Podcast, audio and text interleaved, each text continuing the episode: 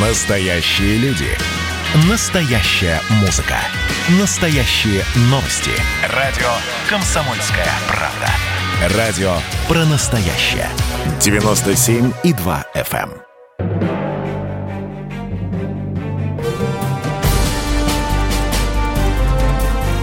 Однажды в Советском Союзе. Невероятная история Михаила Горбачева. Аудиоверсия книги Николая Андреева. Читает Владимир Левашов. Как-то Михаил Сергеевич попросил управляющего делами ЦК Кручину подсчитать, во сколько он обошелся народу за 10 лет, как в Москве. Бухгалтеры подсчитали все расходы на него, подбили итог – чуть больше 100 рублей.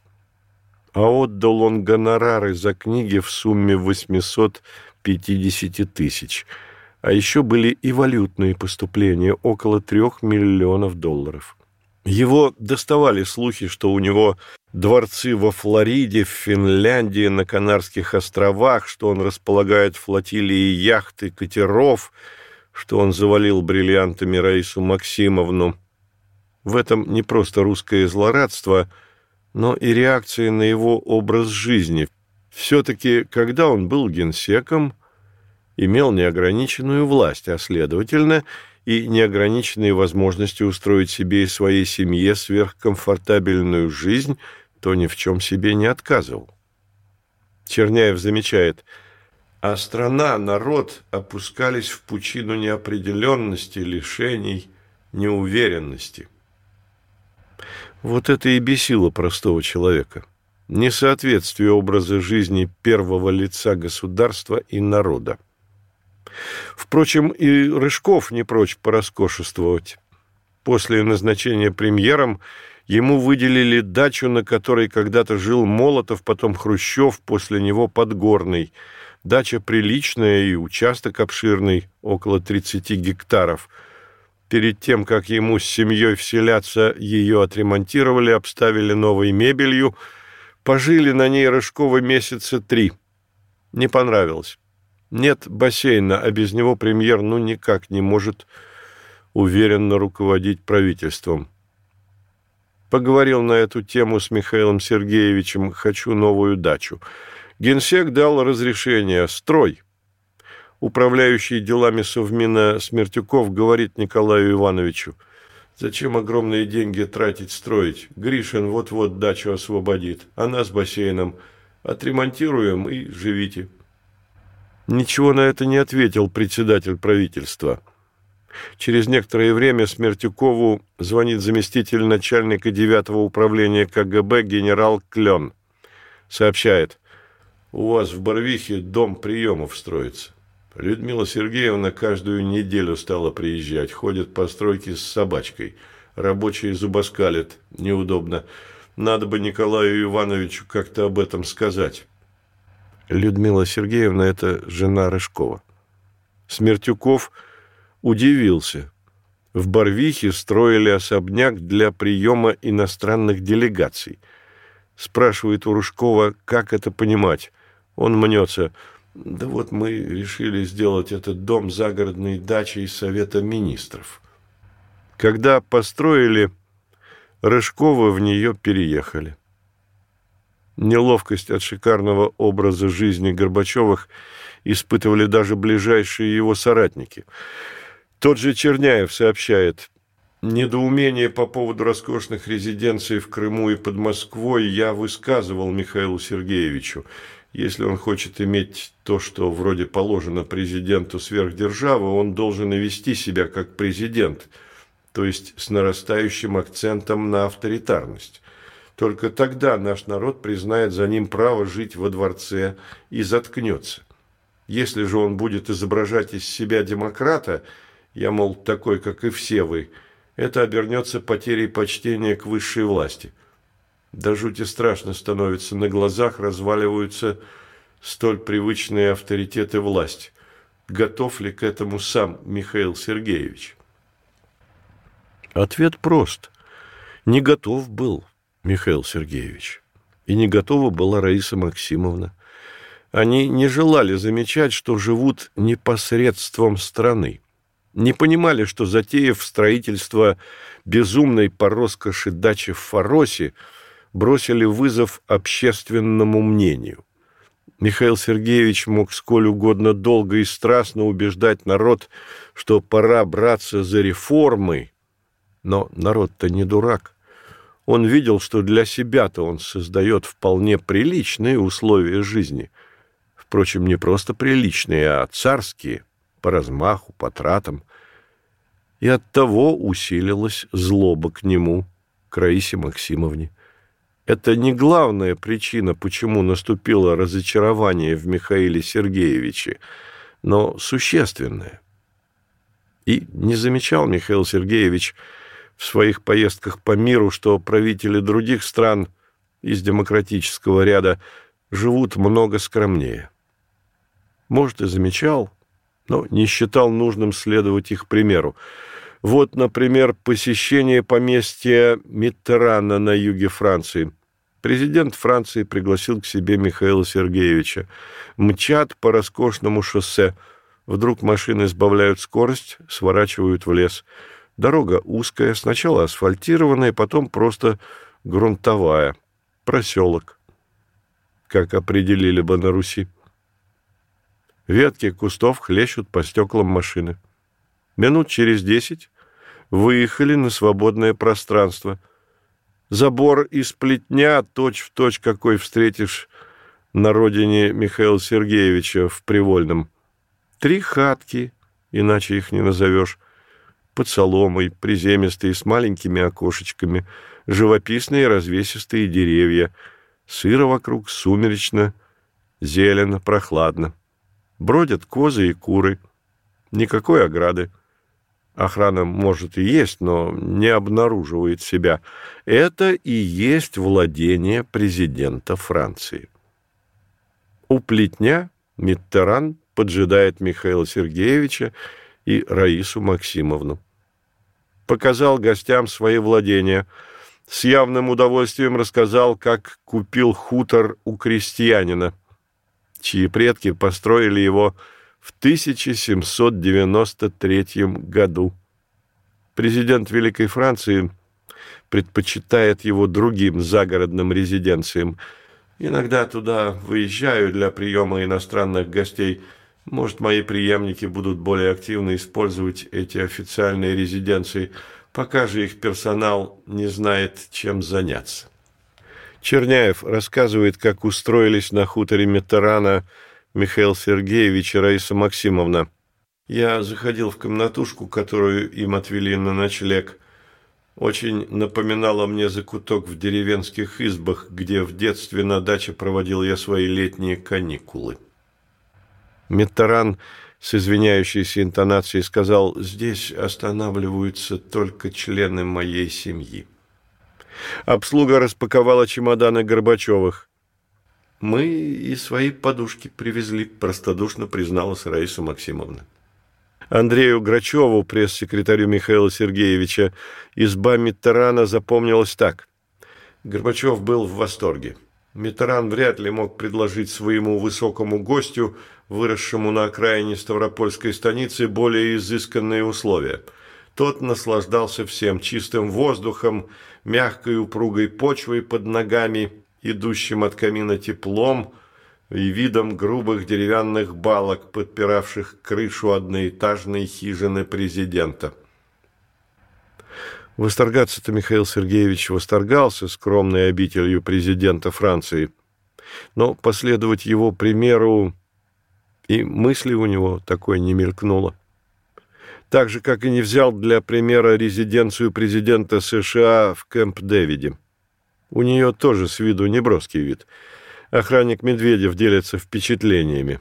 Кэмп-Дэвид удивил меня простым снаружи видом. Обычные темно-зеленого цвета домики, обитые досками. Внутри, однако, они оказались очень уютными, располагали к отдыху. Просто, но со вкусом. У каждого домика стояли электрокары, можно было моментально добраться до любой точки территории. Стемнело. Атмосфера поместья Митерана сразу настроила на непринужденную беседу. Президенты приступили к привычным переговорам. Раиса Максимовна, собрав вокруг себя женский кружок, рассказывала про внучку, которая называет мелкие монеты валютой. Ужин приготовила Даниэль, жена Митерана. Рассказала, что сама собирает мед со своей пасеки, предложила Раисе Максимовне в подарок улей с пчелами. Та воскликнула но ведь нам некуда их поставить. Ты слышишь, Михаил Сергеевич, я давно тебе говорила, пора вместо всех этих государственных дач обзавестись собственным участком. Когда возвращались в Москву, Михаил Сергеевич и Раиса Максимовна долго вспоминали, как в поместье Миттерана все скромненько, просто, душевно но не сказали, заведем и мы нечто подобное. А жаль. Когда Михаил Сергеевич лишился всех постов, им бы очень не помешала своя дачка. Они-то полагали, что всю жизнь будут пользоваться государственной. Продолжение через несколько минут.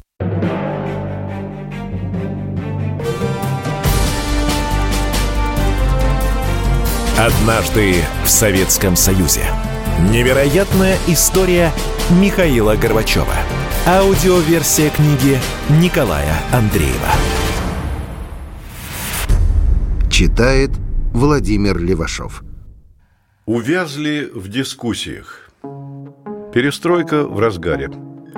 Вся страна в очередях. В магазинах, ожидание автобуса, в конторах за справкой – Люди убивают время, чтобы решить простой вопрос, что будет на ужин.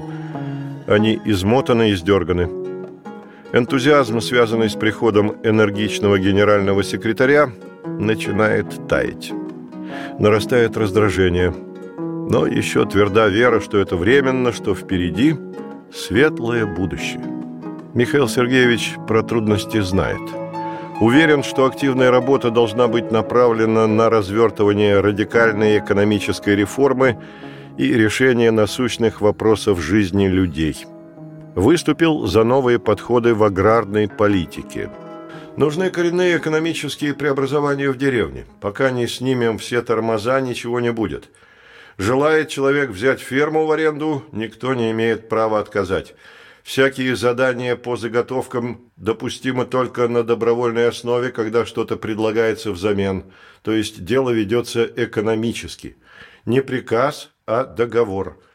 Думать, как быстрее двинуть аренду, индивидуальный труд. Пусть люди зарабатывают в Нечерноземье, на Ставрополье, везде. Надо создавать атмосферу, которой будет возможность действовать инициативно. Опять все о том же. Создать атмосферу для проявления инициативы. Кремлевский мечтатель.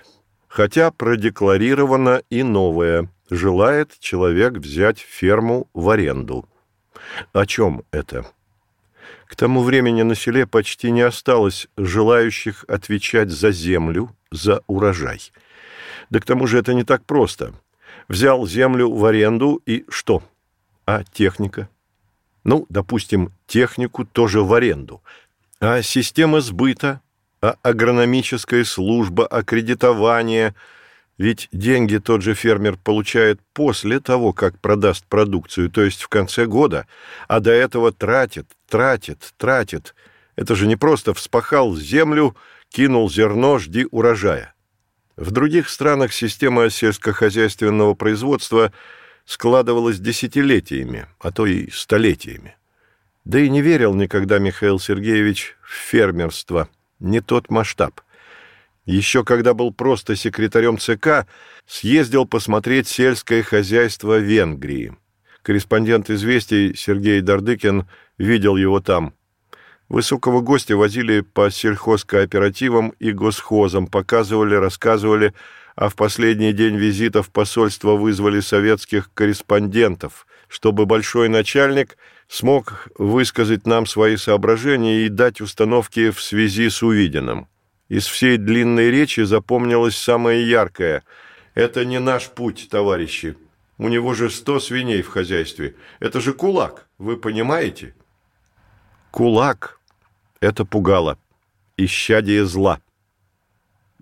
Пусть будет голод, но кулака, а по сути крепкого хозяина, изведем. И Дардыкин делает вывод. Тогда я окончательно и бесповоротно укрепился в осознании печальной истины. Никогда при советской власти у нас не будет таких продовольственных магазинов, как венгерские, которые категорически запрещалось снимать корреспондентам центрального телевидения, а то, не дай бог, наши граждане стали бы сравнивать. Воротников делится размышлениями о действиях генсека. Горбачев торопится. Не все вопросы как следует обдуманы. Все завязли в дискуссиях. Такие опасения высказывались на политбюро. Генсек успокаивал, возмущался. Нельзя медлить, терять время. Все замечания повисли в воздухе. Он уже без обычных уговоров, объяснений стал отметать многие предложения напрочь. Некоторых товарищей просто обрывал, не давая высказаться. Рыжков поднял вопрос о необходимости защиты органов управления. Идет волна нападок, давления на кадры, аппарат министерства пребывает в панике, ждет сокращения и потому бездействует. Авторитет министров надо укреплять, нельзя их постоянно одергивать, поучать, иначе как им работать? Многие поддержали Рыжкова, привели примеры. То же самое происходит и в областях. Секретари обкомов испытывают грубый нажим со стороны прессы. Что вызвало раздраженную реакцию Михаила Сергеевича? Это попытки снизить критический накал. Пресса права. Рыжков эмоционально прореагировал – что, теперь и на политбюро нельзя сказать ничего? Громыко и Легачев поддержали Рыжкова. Михаил Сергеевич полагал, что кадровые изменения надо начинать с омоложения руководящего состава. В аппарат пришло много новых людей, но все равно в кабинетах на Старой площади большинство – люди почтенного возраста. Им прямо сказали «пора на пенсию», они не спорили. Единственное, что их беспокоило, сохранят ли им льготы. Сохранили. Предложил уйти Громыко. Андрей Андреевич тяжело переживал измену Горбачева. Так он расценивал его действия. «Человек с ледяным сердцем», — сказал сыну о Михаиле Сергеевиче. «Но при чем тут ледяное сердце?» 79 лет ветерану. Хотя особых усилий должность председателя Президиума Верховного Совета не требовала, но годы есть годы. Сам бы мог сообразить попроситься на покой. Но он цеплялся за власть больше, чем за жизнь. Выпроводили на пенсию Соломенцева, многолетнего председателя Комитета партийного контроля при ЦК КПСС – на его место Михаил Сергеевич поставил Бориса Карловича Пуго, первого секретаря Латвийской компартии. Михаил Сергеевич считал его порядочным человеком. Крючкова поставил председателем КГБ. Выбор мотивировал тем, что Крючков многие годы был близким человеком Андропова. Кандидатуру Крючкова поддержал Яковлев. Они давнишние знакомые и в тот момент особенно сблизились. Яковлев вспоминает.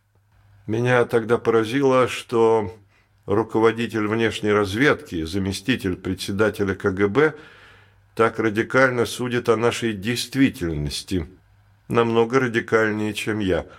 Он выступал против засилия КГБ, поносил тогдашнего председателя Чебрикова, его заместителя Бабкова, возмущался тем, что они следят за советской интеллигенцией, нарушают свободу личности, заявлял, что КГБ пора кардинально реформировать.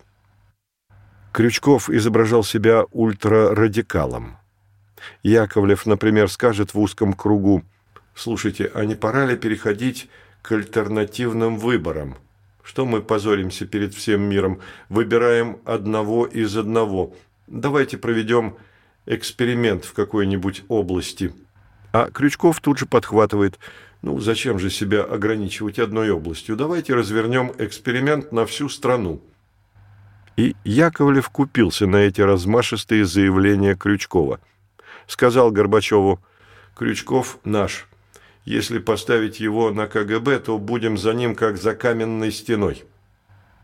Странно это слышать, зная дальнейшие события.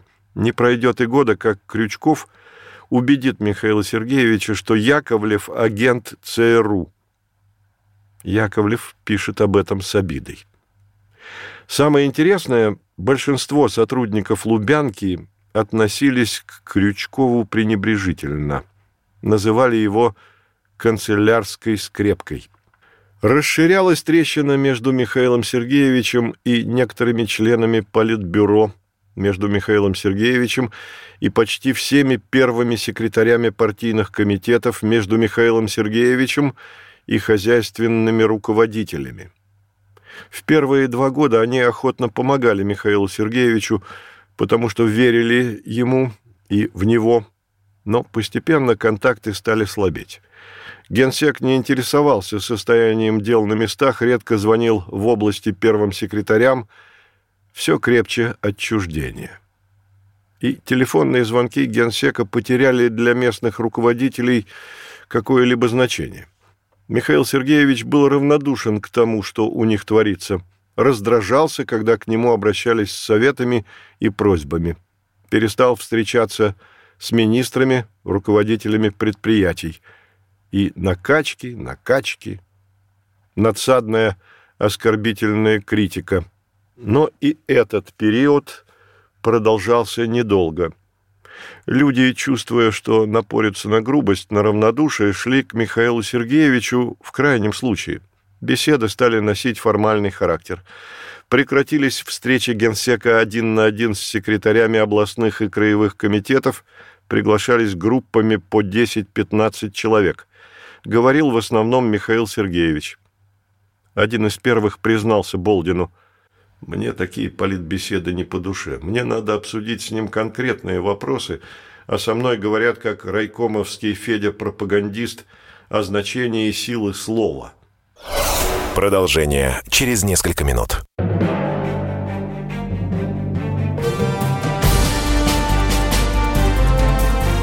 Однажды в Советском Союзе. Невероятная история Михаила Горбачева. Аудиоверсия книги Николая Андреева. Читает Владимир Левашов. Появились у Михаила Сергеевича штатные и нештатные советники, помощники, помощники помощников, советники, помощники советников и советники помощников. Это порождало трения, конфликты между ними. Каждый считал, что именно он влияет на генсека. Ожесточенные споры, кто главнее, помощник или советник. Черняев с Шахназаровым написали записку у Михаила Сергеевича с вопросом, почему в телефонном списке помощники оказались после советников.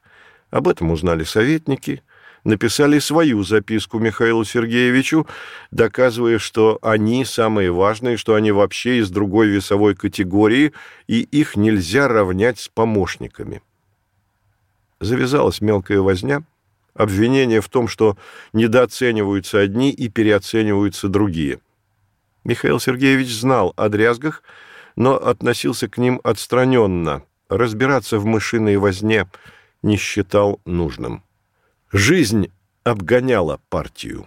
Общество оказалось более восприимчивым к новым идеям, чем авангард, которым называли КПСС. И чем больше нарастала активность народа, тем больше ощущалось это отставание.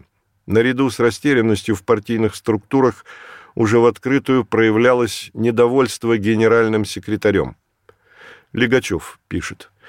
В новой невероятно усложнившейся политической обстановке коммунисты на местах вполне обоснованно ждали ориентировок из Москвы – Просьбы, даже требования сформулировать четкую партийную позицию по отношению к происходящему многократно звучали на пленумах ЦК.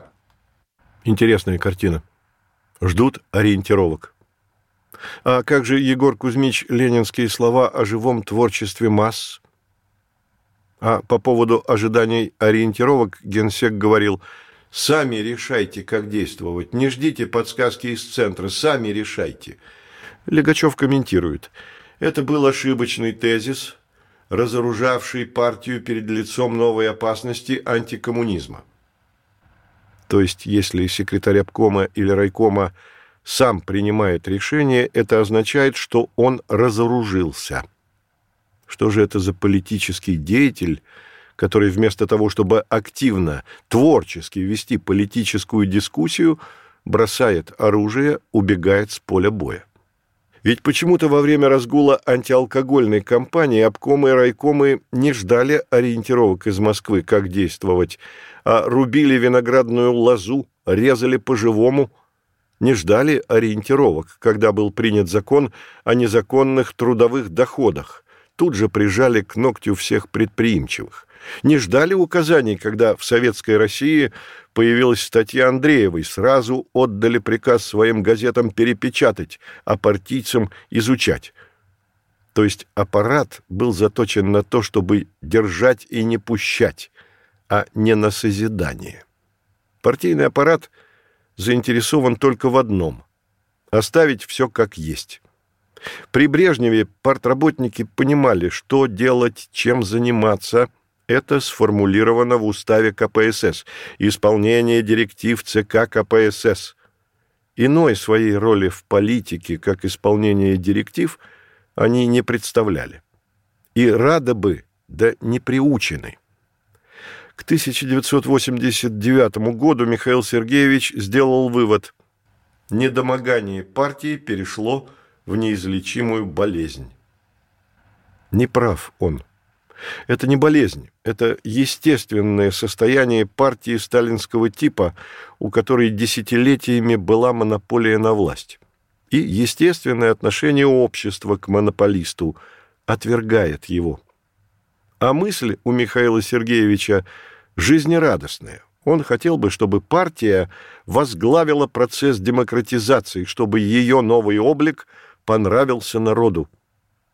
Но нет, не возглавила. И все враждебнее, возбужденнее раздражало народ. После 27-го съезда трижды сменился состав райкомов и горкомов, полностью обновились советские органы. С января 1987 года произошла смена первых секретарей на альтернативных выборах. Многие ветераны ушли на пенсию. Но у руля становилась вторая, третья, четвертая команда, а дело катилось все по той же наезженной колее, как и год назад, и пять лет назад, и двадцать. Михаил Сергеевич делает вывод. Так сильна была закваска, так прочно вбивались в головы догмы марксизма в упрощенной сталинской интерпретации.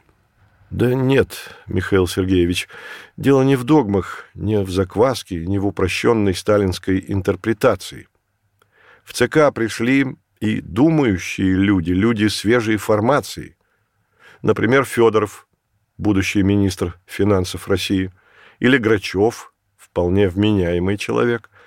Но и они не сумели сделать высший партийный орган живым, развернуть его лицом к народу.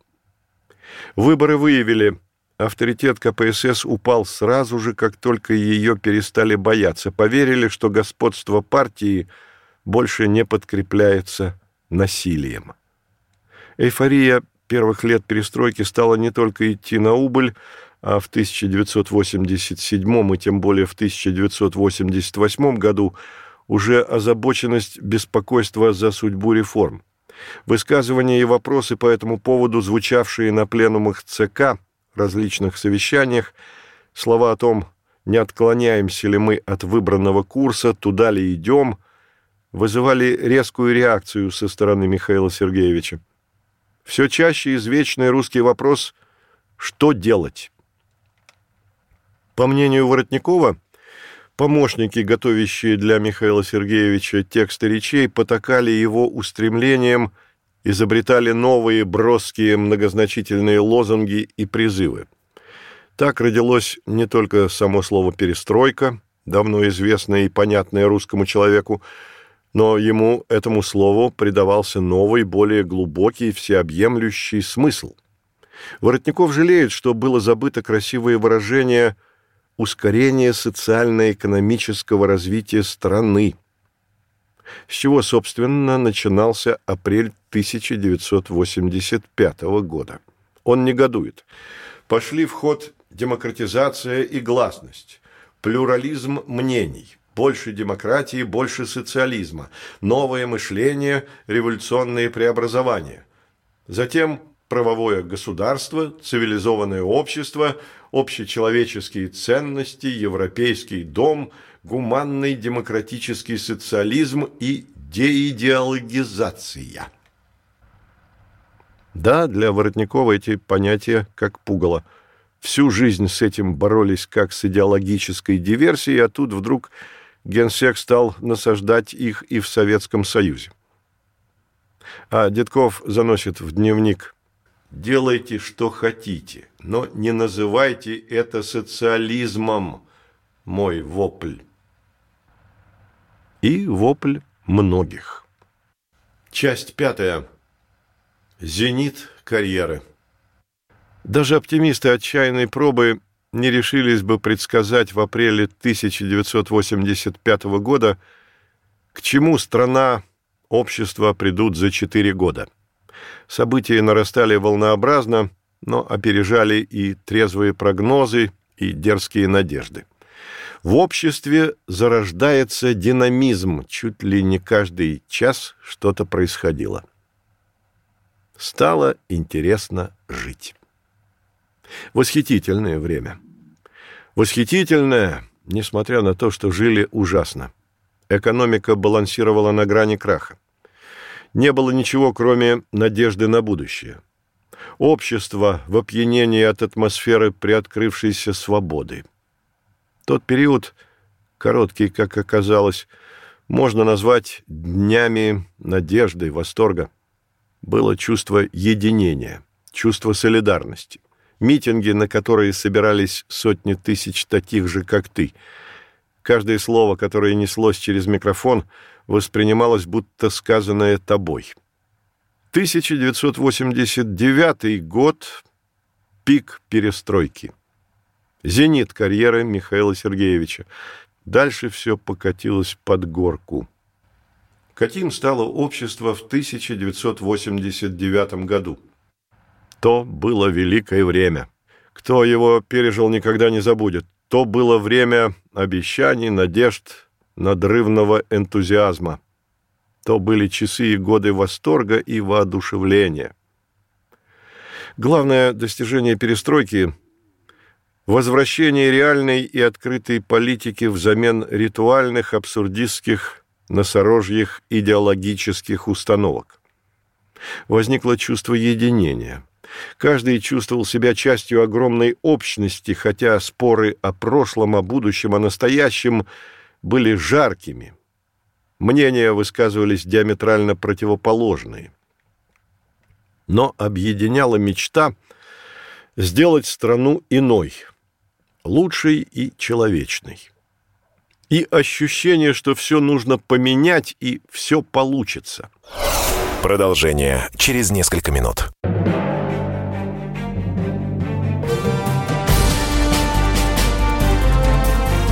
Однажды в Советском Союзе.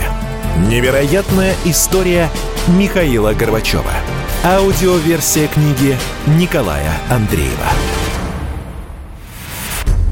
Читает Владимир Левашов такой могучей, раскованной, безбрежной дискуссии о главном, как в то время в стране не было очень давно, да и вряд ли будет снова.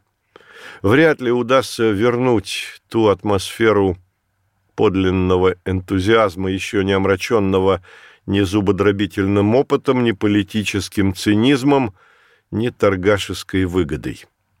Личного интереса не было, переживали за страну открылся мир, полный надежд и обещаний. Рухнули цепи цензуры. Для журналистов главным было не практическое использование открывшихся возможностей, а расширить пространство правды. Было ощущение, что после десятилетий тупикового пути развития страна снова вписывается в мировой процесс. Люди стали открытыми, доброжелательными. Это отметили иностранцы. Посол Нидерландов в СССР Пит Бювалда записал в дневник в октябре 1989 года – как изменилось поведение людей на улицах с тех пор, как мы приехали в Москву ровно три года назад. Тогда люди при попытке заговорить с ними отворачивались или отвечали коротко и угрюмо. Люди боялись, ведь контакты с иностранцами были запрещены и опасны. Теперь всюду встречаем дружелюбие, готовность помочь, показать дорогу. Кажется, что страх пропал, и КГБ не стоит на каждом углу. Сколько книг прочитано тогда, сколько посмотрено фильмов, сколько полотен открылось. Зримо происходило превращение запретной, тайной, подпольной культуры в культуру нормальную, человеческую. Карикатурист Андрей Бельджо вспоминает. Обсуждать можно было все, говорить обо всем, и все печатали. Холодный лед, который казался вечным, вдруг вскрылся, и река понеслась с грохотом наезжающих друг на друга льдин. Философ Межуев о впечатлениях того времени. Мне в тот момент школьнику, а затем студенту, казалось, что наступает триумфальный радостный момент отечественной и мировой истории, который будет протекать и далее, в бесконечность, под аккомпанемент сладких слов Бориса Гребенщикова – Мир, каким мы его знали, подходит к концу. Понадобились десятилетия, чтобы ощутить и постигнуть роковую червоточину в том великом опьянении свободой конца 1980-х. Все это было. Было. И опьянение свободой, и романтичный экстаз, и воодушевление, и ощущение, что на твоих глазах делается история – был не единичный порыв и не порыв единиц, а мощная волна энтузиазма. Казалось, все возможно. Представлялось, в обществе, которое меняется на глазах, не будет противоречий, противостояния, лжи, ненависти к остальному миру, а если и останутся противоречия, то свести их к общечеловеческому идеалу. Но несчастье в том, что идеал у каждого был свой. Писатель Прилепин вспоминает себя тех времен. «Помню, что 99% моего окружения были фанатами перестройки и гласности, презирали совок и хотели на Запад. Меня с моими русофильскими взглядами и большевизмом воспринимали с улыбкой, типа «Захар у нас оригинал. Оригиналов тогда хватало. Были наивны. Но наивность стала побудительной силой для тех, кто что-то делал. Кто-то пережил тогда важнейший опыт своей жизни. Менеджер Нина Краснова вспоминает, когда мы, студенты, толпились у Макдональдса, нам хотелось вкусного и яркого. Помню, моя соседка по общежитию восторженно сказала – Булка в чизбургере, она же как пирожное. Жизнь наша была убогой, а быть ниже плинтуса совсем плохим. Я не помню, чтобы у нас возникали какие-то новые ценностные установки или мы переметнулись в другой идеологический лагерь. Просто казалось, что если западные двери откроются пошире, то и у нас все наладится. Двери Макдональдса действительно были в этом смысле символом но не символом свободы или новой духовности, а символом выхода из нищеты. Это был первый опыт заблуждения. Не стоит идеализировать то время. Жизнь была нелегкая. Равнодушие сменилось желанием действовать, но как действовать, что конкретно делать? Не знали. Лишь меньшинство готово действовать, даже если был риск поражения. Партийные комитеты стали меньше вмешиваться в личную жизнь людей. Можно было болтать на любые темы, не оглядываясь на секретаря парторганизации, слушать любую музыку, восхищаться любым писателем. С энтузиазмом встретила перемена молодежь, которая не очень-то и долго прожила при прошлом режиме. Появились неформалы, молодые люди, которые были вне комсомольской системы, свободные, независимые, ищущие свое место в меняющемся мире, и чаще всего неформалы в оппозиции к власти. У них не было ничего, кроме молодости, что само по себе немало. Поколения и были едины в неприятии прежнего образа жизни и противостояли друг другу. Академик Моисеев предсказывал, обретенная свобода духа и мысли пошатнет позиции большого круга людей, поставит многое привычное и азбучное под сомнение. Сначала это обретение будет напоминать болезнь, будет много ошибок и неудач, но она, как воздух, нужна державе нашей. Без нее невозможно найти дорогу. Дорога – это эхо фильма «Покаяние», в котором знаменитая фраза «Зачем дорога, если она не ведет к храму?» Романтизм интеллигенции, желание перемен, разделяемые учеными, руководителями предприятий, да и немалой частью КПСС, были на стороне Михаила Сергеевича. Но интересы номенклатуры, обладающей властью, неизбежно подтягивали под их знамена все больше разочаровавшихся людей.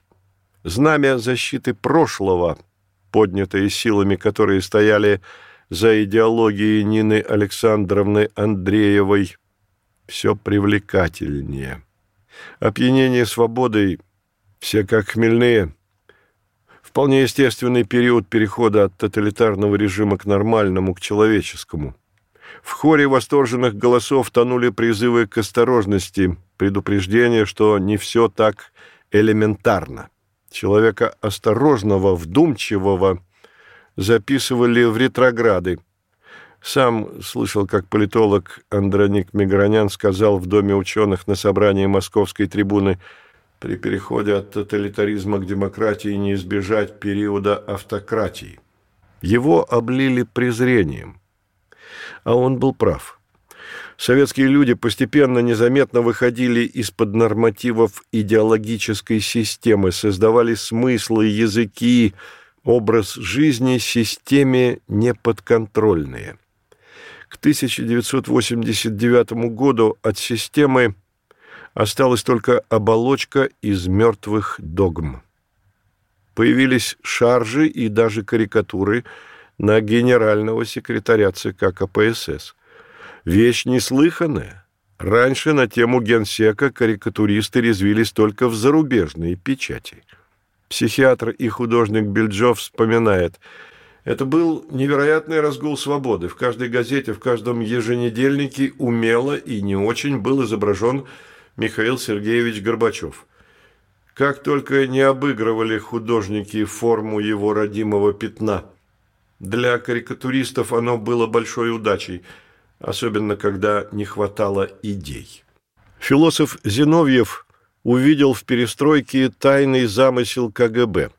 А единственная цель Горбачева, исходя из его посыла, обхитрить Запад, усыпить его бдительность и заодно уничтожить диссидентство как явление. По мнению философа, Михаил Сергеевич взял политические лозунги диссидентов «свобода слова», «гласность», «демократия» только лишь для того, чтобы сохранить в неизменности политический строй, сохранить коммунистическую идею. Было и скептическое отношение к переменам, к фигуре вождя перестройки.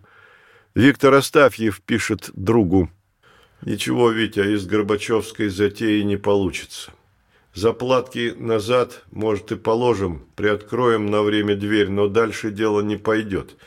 Даже такой могучий мужик, как Горбачев, износится, выдохнется, биясь голым черепом в каменную стену равнодушия народа, злобы военщины, темных дел бюрократов и разномастного варья. Выдохнется, и его столкнут, и все беды и прорехи на него свалят – а народишко уже у края. Ему уже немного надо, чтобы окончательно выродиться и погибнуть.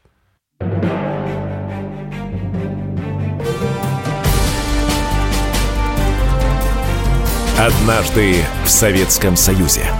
Невероятная история Михаила Горбачева. Аудиоверсия книги Николая Андреева.